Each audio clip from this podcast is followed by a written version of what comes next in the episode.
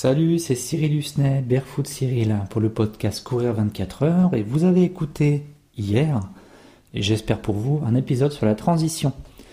Alors, j'essaye à chaque fois que ces épisodes ne soient pas longs, que ça dure 10 minutes, voire un quart d'heure maximum. Pourquoi?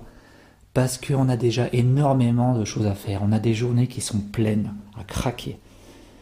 Euh, nos vies sont sans fin. Heureusement, mais il y a des journées où on aimerait vraiment qu'elles soient plus courtes. Et on n'a pas le temps d'écouter tout ce qu'on veut. Je sais très bien, je suis frustré moi-même de ne pas pouvoir écouter tous les podcasts, de lire tous les articles, de voir tous les films que j'aimerais. Donc j'ai décidé que ces épisodes ne fassent pas plus d'un quart d'heure. En général, ils font 10 minutes. Et je sais comme ça, vous avez au moins un petit peu de temps dans la journée pour le faire. Et même si vous n'avez pas le temps, vous pourrez les écouter tranquillement plus tard. Hier, j'ai donc parlé de la transition. N'hésitez pas à m'envoyer des mails si vous avez besoin d'en parler plus, de me contacter, je suis dispo sur Strava, sur Insta, sur Facebook, euh, par mail, sur mon site internet. Enfin voilà. Si ça vous intéresse, moi c'est du bénévolat, c'est du gratos. Et aujourd'hui, donc, j'aimerais vous parler aussi de, du choix de la sandale, du choix de la chaussure. Quand on veut aller vers une foulée naturelle et qu'on veut intégrer cette façon de courir à notre vie quotidienne, à notre pratique de sportive. Pratique, encore une fois, qui est aussi bien pour les nageurs, pour les cyclistes, pour euh, ceux qui font du paddle, euh, du kayak, euh, du yoga. La pratique de la foulée naturelle, du mouvement naturel, c'est bénéfique pour tous les sports, absolument tous. Parce que comme je disais dans l'épisode d'hier, c'est un éveil spirituel mais je pense que je parlerai de spiritualité un peu plus tard, sinon je vais perdre pas mal d'auditeurs et d'auditrices. Donc, choisir sa sandale, je vais me focaliser sur le choix de sandale. Comment on fait pour choisir une sandale quand on veut aller vers une foulée naturelle? Déjà, il faut choisir quelle pratique on veut faire. Pourquoi on veut acheter ces sandales? Si on a une pratique simple où on veut simplement découvrir et marcher avec, aller sur du bitume, aller au travail avec, on n'a pas besoin d'acheter une sandale chère, on n'a pas besoin d'acheter une sandale avec une semelle épaisse, avec des crampons euh, assez marqués. La base au début, c'est de se prendre une paire de sandales fines, entre 5, 8 mm, voire 1 cm. 1 cm, c'est déjà beaucoup, c'est confortable quand on veut marcher avec.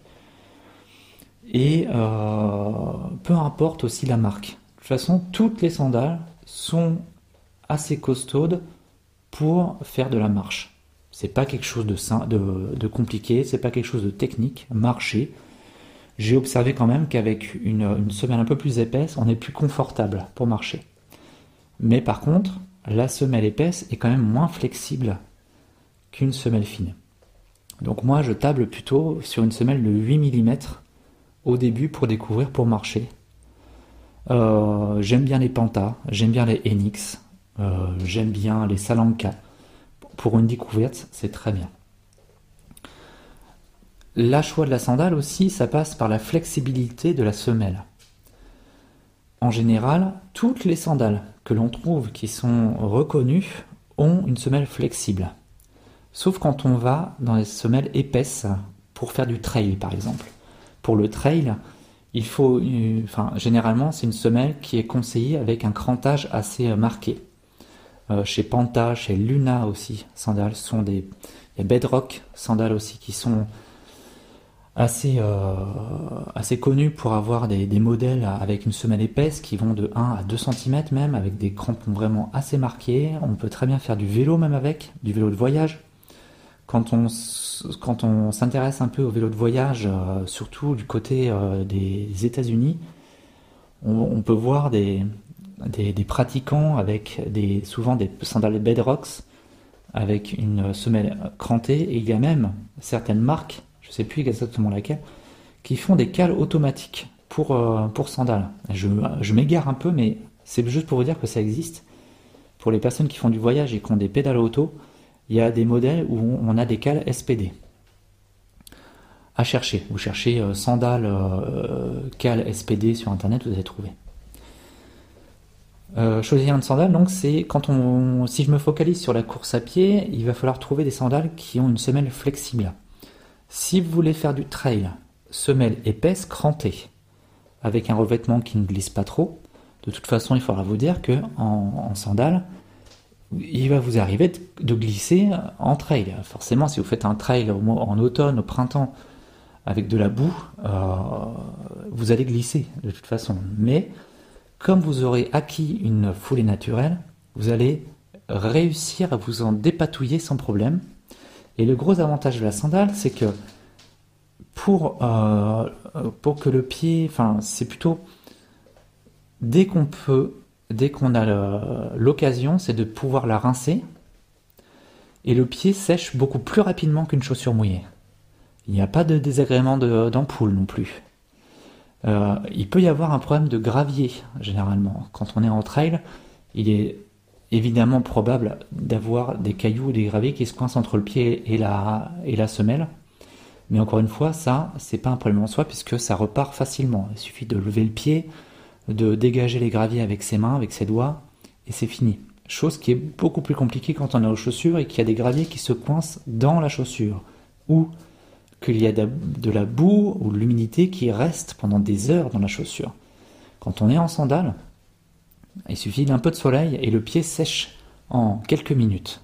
C'est vraiment moi ce que je préfère euh, quand on est pieds nus ou sandales, c'est qu'on sent déjà le, vent sur le, coup de pied et euh, le pied nu ne reste pas longtemps mouillé.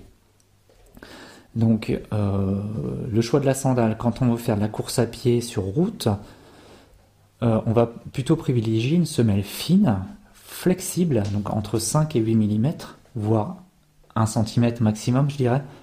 Généralement 5 mm, moi je trouve ça bien. Quand c'est pour faire de la route, euh, la semelle est très fine et très flexible, on ressent vraiment tout ce qui est au sol, c'est limite comme si on était pieds nus.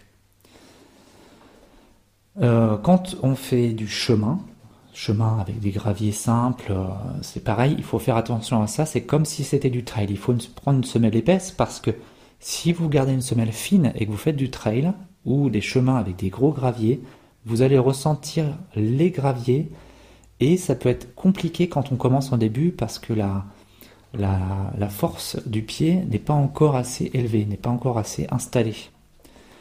Quand on, s'intéresse aux pieds nus et qu'on intègre le minimalisme dans sa pratique, le pied va se renforcer, les capitons vont se former. Euh, mais aussi la peau va s'assouplir, ça va être du cuir tanné. il ne faut pas s'inquiéter sur le fait que notre pied va se renforcer. Euh, ça sera un pied plus musclé, euh, plus souple, avec une peau qui est là pour vraiment vous protéger. Donc j'ai abordé le trail, j'ai abordé la course sur route asphalte avec une semelle fine euh, j'ai abordé les courses aussi dans les chemins avec un petit peu de gravier. Le gazon, bon bah c'est c'est comme euh, c'est comme la course sur route, hein. il n'y a pas vraiment à trop se poser de questions. Euh, au niveau des sangles, c'est pareil, c'est important les lanières parce qu'il y a certaines marques qui peuvent vous causer des blessures, des blessures d'ampoule ou même carrément d'échauffement à ne plus pouvoir courir avec d'ailleurs. Donc c'est pour ça que c'est important de tester des sandales euh, et malheureusement, on ne peut pas vraiment tester dans les magasins puisque les, magasins n'en proposent pas des sandales de course. Pour l'instant, c'est pas du tout euh, démocratisé. C'est quand même euh, très restreint. Donc, vous n'aurez qu'un seul choix, c'est de, tester, d'en acheter, de les tester. Et puis, dès que vous tomberez sur un modèle qui vous convient parfaitement, eh ben, gardez-les. voilà. Donc, le choix de la sandale, il est assez simple. C'est qu'est-ce que je veux? Je veux faire du trail, de la route, marcher. Qu'est-ce que j'aime comme modèle? Je vais choisir la couleur, le type de sangle. Est-ce qu'il y a un intérêt environnemental pour moi? C'est-à-dire, est-ce que la, sandale, qu'elle soit fabriquée à l'autre bout du monde, aux États-Unis ou en Chine, ça ne me pose pas de problème ou pas? Est-ce qu'au contraire, je, tiens à ce que ce soit une entreprise française qui la fabrique dans une logique éco-environnementale, euh, biologique, euh, et voilà, tout existe. Et ensuite, me faire plaisir. Et voir dans le temps si elle tient. Et ça, il n'y a que en testant qu'on pourra se le dire, Ok, c'est cette paire que je veux, elle me convient parfaitement, je continue à l'utiliser. Voilà pour aujourd'hui, je m'arrête là. Demain, je ne sais pas du tout, de quoi je vais vous parler. On verra. Allez, bonne journée.